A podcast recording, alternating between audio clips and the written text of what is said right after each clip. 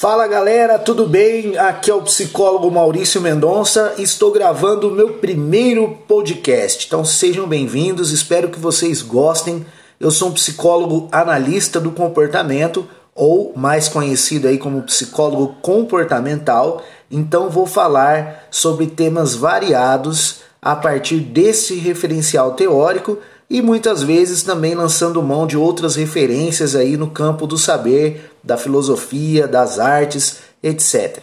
Vamos lá então. O primeiro tema que eu quero trazer para vocês aqui nesse podcast é sobre o amor mágico. Vou dar uma dica aqui para você nunca mais cair no golpe do amor mágico. Vai depender de você, é claro, né? Da sua perspicácia, da sua capacidade de avaliar as situações. Mas eu vou te dar uma dica, né, de como que a gente pode identificar aí amores que têm uma probabilidade mais alta de ser golpe, né? De ser fria, de ser aí um engano.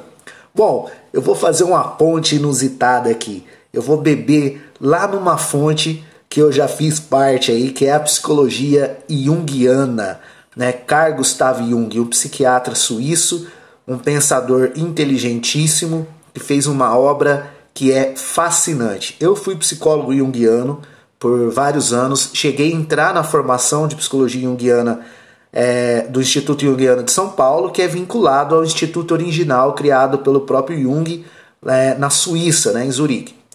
Mas é, por questões aí práticas né, e teóricas também, as reflexões sobre casos clínicos, etc., eu acabei saindo da linha junguiana e voltando para a análise do comportamento, que foi aí a linha que eu mais gostei quando eu entrei na faculdade. Né? É, é, no primeiro ano da faculdade eu tive a disciplina de psicologia experimental, onde a gente fazia a análise experimental do comportamento, ou seja, a psicologia comportamental é, através de experimentos científicos controlados ali com é, animais. Então, esse contato inicial que eu tive com o comportamental me fascinou, mas depois eu me bandeei para o lado do Jung e depois eu voltei. Na minha opinião, foi uma jornada muito legal, porque eu tive a oportunidade de aprender, né, de ouvir as ideias da, de outros junguianos e de ver formas diferentes de se entender o comportamento. Por isso, é, dentro da obra do Jung existe uma frase do Jung sobre essa questão do amor mágico. O que, que é o amor mágico? É quando a gente de repente conhece alguém na nossa vida e tudo é impressionante e assim fantástico. É aquela coisa de cinema maravilhosa, sabe aquele encontro de almas onde parece que tudo se encaixa, tudo é perfeito, tudo é maravilhoso, a empolgação é tremenda. Sabe, bate coincidências assim, nossa, eu gosto disso, você também gosta. E você já foi naquele lugar que ninguém foi, mas eu também já fui. Entendeu? Aquele encontro que parece que foi feito pelos deuses. Parece que Deus ou os deuses uniram aquelas duas almas que sentem, que se conhecem já aí há milhares e milhares de anos, independente da crença, né? Aqueles que acreditam na reencarnação ou não, mas quem vive o amor mágico fica com essa impressão: nossa, parece que eu te conheço desde sempre. Nossa, a gente nasceu um pro outro. É aquela coisa assim formidável. E tudo vai acontecendo também de forma muito mágica. Eles vão se encontrando, tendo afinidades, tendo sonhos parecidos, vontades, e as coisas vão acontecendo de forma acelerada, né? De repente, do nada já vem um eu te amo, já vem um vamos casar, já vem, entende? É aquela coisa intensa e cheia de coisas, vamos dizer assim, sobrenaturais, além do normal, né? Não é aquele amor que vem nascendo devagarzinho, da amizade, né, do coleguismo primeiro, né, da brincadeira, depois de uma amizade, depois de uma amizade para uma paquera, uma ficada, depois da ficada um namoro, um namoro que vai se estendendo, depois vira um noivado, depois vira um casamento, né? Não, é uma coisa instantânea, uma faísca que de repente dispara uma fogueira aí. Esse é o amor mágico. Ok, na obra de Jung, esse psicólogo fala o seguinte: toda vez, né? A citação não é exatamente com essas palavras, mas estou aqui parafraseando Jung. Toda vez que a coisa é muito mágica, trata-se de uma projeção. Ou seja, toda vez que há um encontro tão mágico entre pessoas, o que está acontecendo não é um encontro real entre pessoas, é uma projeção.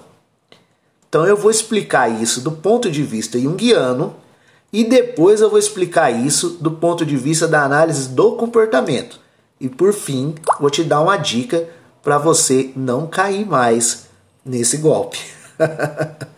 Beleza? Então vamos lá, galera. Seguinte, o que, que o Jung quer dizer com projeção? Bom, projeção é um conceito psicanalítico e também junguiano que quer dizer que conteúdos psicológicos inconscientes, né, ou até conscientes, mas conteúdos subjetivos, né, pertencentes a uma pessoa X, por exemplo, eu, são projetados geralmente de forma inconsciente no outro, tá? Então, por exemplo, eu sou uma pessoa irritada, eu sou uma pessoa é, impulsiva, eu sou uma pessoa é, rancorosa, mas eu sou inconsciente desses conteúdos meus, eu não tenho é, a consciência de que eu sou assim. E eu não aceito isso, então eu, eu mando isso, eu reprimo para o meu inconsciente. E quando eu me relaciono com outra pessoa, eu projeto esse conteúdo nela. Então eu olho lá para a pessoa X né, e falo que ela é irritada, ela é impulsiva, ela é rancorosa. Entende? Então, os conteúdos que são pertencentes a mim e que eu reprimo, que eu desconheço, que eu não quero fazer contato, eu lanço em cima do outro. Tá? Isso é a projeção. O Jung diz que o amor mágico é isso, é essa projeção desses conteúdos que a pessoa tem e que são lançados em cima do outro. O que, que isso quer dizer? Que o amor mágico é uma grande fantasia o amor mágico, ele não é um encontro real entre pessoas. Ele é uma projeção de conteúdos inconscientes de uma pessoa na outra. O que, que pode ser isso? A idealização. Ah, ele é a minha alma gêmea, ele é o meu príncipe, ele é a minha, a, a, a minha fonte de vida. E a pessoa às vezes está projetando uma série de conteúdos dela que está ali às vezes relacionada a uma falta, relacionada aí a carências, né, relacionada a traumas do passado, né, que ele idealiza na consciência, né, mas ele lança esses conteúdos todos em cima do outro, criando essa grande ilusão de que aquilo ali é, é, é super mágico. Mas espera aí, Maurício, mas você falou que eu estou projetando conteúdos que eu não aceito, que eu não, que eu não, que eu não conheço, que eu rejeito sobre mim. Por exemplo, a, a, a raiva, o rancor e a impulsividade. Mas o amor, você está falando de uma coisa positiva. Então, se ele está vendo no outro a, a, o príncipe, a princesa, se está vendo no outro a bondade, se está vendo no outro aquela coisa ali de nossa, nós somos feitos um para o outro, como que está havendo uma projeção? Está havendo uma projeção porque por trás desses conteúdos, dessas ideias de que o outro me completa, de que o outro tem total afinidade comigo, de que o outro é o amor da minha vida, de que o outro é, é perfeito, maravilhoso para mim, existe uma negação né, da realidade e existe um, uma negação aí, uma, uma falta de contato, vamos dizer assim, é um conceito melhor para não misturar aí negação, conceito psicanalítico, né?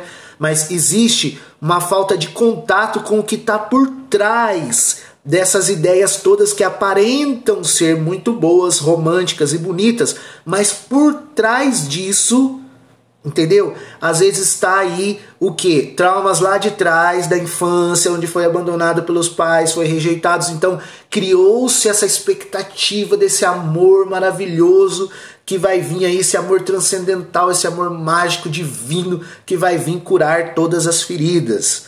Entendeu? É, existe também essa. É, expectativa às vezes do Salvador, né? Eu, eu nunca fui amado, que é o conteúdo que pode estar tá sendo reprimido aí. Eu sempre fui abandonado, eu sempre fui rejeitado. Eu não me amo, né? Eu não, eu não, eu não, eu acho que eu sou incapaz de fazer as coisas. Tudo isso de forma inconsciente que são lançadas aí sobre o outro, né? Maquiada nessa fantasia de que o outro vai sarar todas essas feridas, vai completar tudo isso, vai se encaixar tudo nisso. A vida, de repente, num passo de mágica, vai se tornar maravilhosa, como se fosse aí um filme, né? Entendeu? Uma fantasia. Então, é claro, todo, tudo isso são explicações dentro da psicologia mentalista, dentro da psicologia que trabalha com essa ideia de inconsciente. Tá? Agora, na psicologia comportamental, a gente vai ter uma análise diferente disso, mas que a gente também pode falar disso. Quando eu digo né, que está havendo uma projeção, então o ponto principal para vocês é entender que nesse encontro mágico entre duas pessoas, eles não estão se encontrando de verdade né, que é o que o Jung fala, eles estão encontrando os conteúdos mentais inconscientes deles projetados no outro, seja através de idealizações, seja através de negações, né? Mas eles estão encontrando conteúdos mentais, conteúdos inconscientes deles que eles estão lançando em cima daquele encontro, tá? O encontro não está acontecendo na realidade. Como que a psicologia comportamental vai abordar essa situação? Dizendo o seguinte: o nosso comportamento fica sob controle de contingências de reforçamento, tá? Ou seja, se você veste uma roupa preta bem bonita e eu te encontro e te elogio, nossa, você ficou show com essa roupa preta, hein? Eu reforcei o seu comportamento de usar essa roupa, de usar essa roupa preta. Aumenta a probabilidade de você voltar a usar essa roupa novamente, tá? Então, se da próxima vez que você sair, você falar assim: "Ah, que roupa que eu vou pôr hoje?"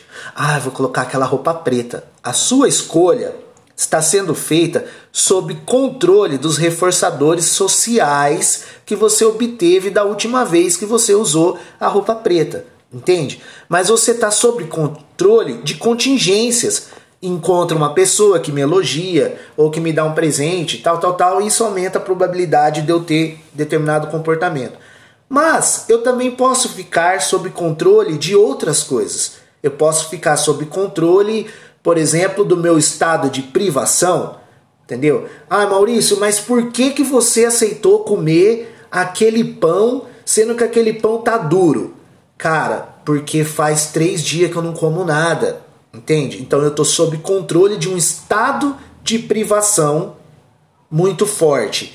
Ou eu posso ficar sobre um estado, é, sob controle de um comportamento que a gente chama de comportamento privado, né? Tipo, é, ah, Maurício, mas por que, que você não quis comer aquela carne? Eu não quis comer aquela carne porque eu tô pensando bem, eu tô pensando aqui em ficar um tempo sem comer carne. Então eu tô agindo sob controle aí do meu pensamento, né? E é aí que a gente entra na questão do amor mágico. Essas pessoas, de acordo com a psicologia comportamental, elas não estão sob controle das contingências de comportamento ali, de reforçamento reais, né, que seria o encontro entre uma e outra. Elas não estão sob controle é, do comportamento de uma ou da outra, ou seja, elas não estão em contato com a realidade, elas estão sob controle de é, respostas privadas pensamentos, sentimentos, lembranças ou até de histórias de contingência de reforçamento do passado delas, coisas que elas tiveram aí ao longo da vida delas. Mas, de qualquer forma, bate com a informação aí, com a leitura junguiana, no sentido de dizer que essas pessoas não estão se encontrando de, na realidade. Elas estão sob controle de coisas diferentes daquelas que estão acontecendo na realidade ali, na contingência atual do encontro delas. Tá? Daí nós podemos ir lá para esse lado. Estão sob controle do pensamento, do sentimento, estão sob controle é, de memórias, de fantasias, de idealizações, mas não estão em contato com a realidade. E como é então que você pode é, evitar isso? Bom, primeiro, por que, que você deve evitar isso? Você deve evitar o relacionamento mágico porque o relacionamento mágico, sendo uma projeção, ou seja, comportamentos sob controles de regras, ou de autorregras, ou de pensamentos, sentimentos, etc., ele está distante da realidade. E aí, uma coisa que o Jung diz e que a gente concorda é o seguinte: por se tratar de uma projeção, por se tratar de estar sob controle de, é, de respostas privadas, de outras coisas que não a realidade, conforme esses dois indivíduos forem se relacionando, fatalmente eles vão se dar conta da realidade. Uma hora ou outra a realidade vai bater na cara deles. E quando essa realidade se mostrar diferente das projeções, das idealizações, das fantasias, dos pensamentos, dos sentimentos, haverá uma ruptura, haverá uma tendência a esse relacionamento se degradar, porque essas pessoas estão acostumadas a atender esse padrão de respostas, né, onde elas projetam ou onde elas ficam sob controles de outras coisas que não a realidade. Elas não estão acostumadas a lidar com a realidade lidar com a realidade vai exigir delas outros padrões de respostas que talvez não vai dar tempo de ser instalada e de ser mantida, ou seja, não vai dar tempo de que elas aprendam a desenvolver essas novas respostas e que elas se reforcem, se modulem. Então, existe uma probabilidade muito alta de que os relacionamentos mágicos também acabem num passe de mágica. Ou pior, Aí eu vou dizer aqui, já baseado em, em experiências, né, ao longo dessa vida aí como psicólogo, né, é claro que aqui eu não estou dizendo uma sentença definitiva, mas o que a gente costuma observar muito é que os relacionamentos mágicos acabam em confusão da grande. É aquela coisa, né? Quando você assiste Harry Potter ou outros filmes de magia, Sempre que uma pessoa está mexendo com magia, existe uma probabilidade de que haja um cataclisma, né? uma consequência devastadora. Né? Então, por exemplo, é, é comum as cenas aí no, no, nos primeiros Harry, Harry Potter, né? quando alguém vai fazer um feitiço e não está habituado a lidar com a magia, ele acaba explodindo alguma coisa. É o que geralmente acontece. O relacionamento mágico, por ser mágico e ser extremamente maravilhoso, o final dele costuma ser da mesma magnitude, só que inverso, né? Ele costuma ser muito catastrófico, muito sofrido, muito dolorido, né? E deixar marcas aí é, consideráveis. Então, por isso que nós tem, devemos de certa forma, evitar esse tipo de relacionamento mágico e tentar estabelecer os nossos relacionamentos com base na realidade. Tá? Então a dica que eu dou para você, nunca mais cair nesse golpe do relacionamento mágico, né? Ou até mesmo nunca mais fazer relacionamento mágico com as pessoas é sair da mente, sair da mente. Saia das fantasias, das idealizações, dos pensamentos, dos sentimentos, se desidentifique com os conteúdos privados aí mentais e observe a realidade tá? Observe como a pessoa é na realidade. O fato de vocês gostarem das mesmas músicas, de vocês às vezes espirrar na mesma hora, de vocês pensar em comer a mesma coisa no exato momento, é legal, é bacana, mas não deve ser o norte da sua bússola em termos de relacionamento. Você precisa olhar para a realidade e para outras coisas que vão ser mais importantes na construção de um relacionamento saudável. Então, toda vez que você tiver um encontro com uma pessoa que foi extremamente mágico, ligue o alerta, tá? E pense que vocês podem estar sob controle de coisas que não são a realidade total ou a realidade clara, mas rea outras realidades, né? realidades da fantasia, do passado, de lembranças, do pensamento, do sentimento, e que isso pode às vezes arrastar vocês aí para um desencanto, né? A magia encanta, quando o feitiço acaba há um desencanto, tá? E a realidade, a realidade por mais que ela possa ser crua às vezes, gente, que ela possa ser até dolorida, mas ela é a realidade, né? Ela não maqueia, ela não engana. Né? A natureza ela é o peido seco, vamos dizer assim, né? ela é a, a, realidade mesmo, nua e crua, e a nossa chance de às vezes se desiludir com a realidade é menor porque a realidade é a realidade.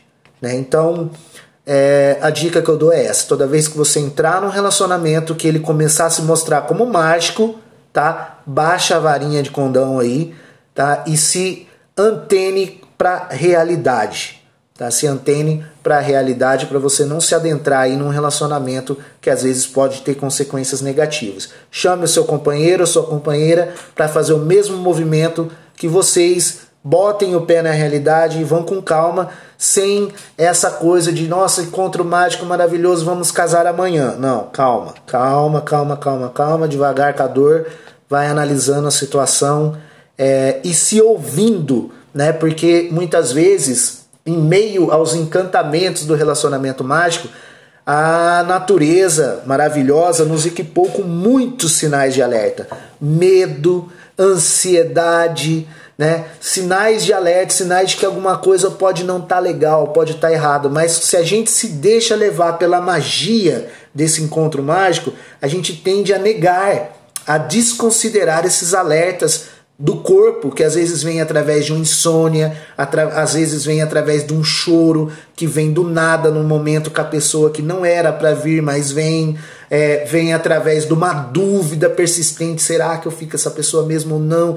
Mas por conta da magia, a gente vai se deixando enfeitiçar para tomar um tombo feio lá na frente. Tá? Então, volte para a natureza, volte para a realidade e pese bem aquilo que está acontecendo, analise bem aquilo que está acontecendo e, claro, se essa magia se sustentar com base na realidade, aí vai caminhando em, em direção a solidificar esse relacionamento, ok? Espero que vocês tenham gostado desse podcast, tá? E espero que possamos nos encontrar aí novamente nos próximos. Olho vivo, hein, gente? Olho vivo. Lance mão aí do seu manual de arte contra as magias das trevas, como diz o Harry Potter, e fica ligeiro para você não cair no golpe, porque o negócio tá aí, né? Forte abraço a todos e até a próxima. Valeu!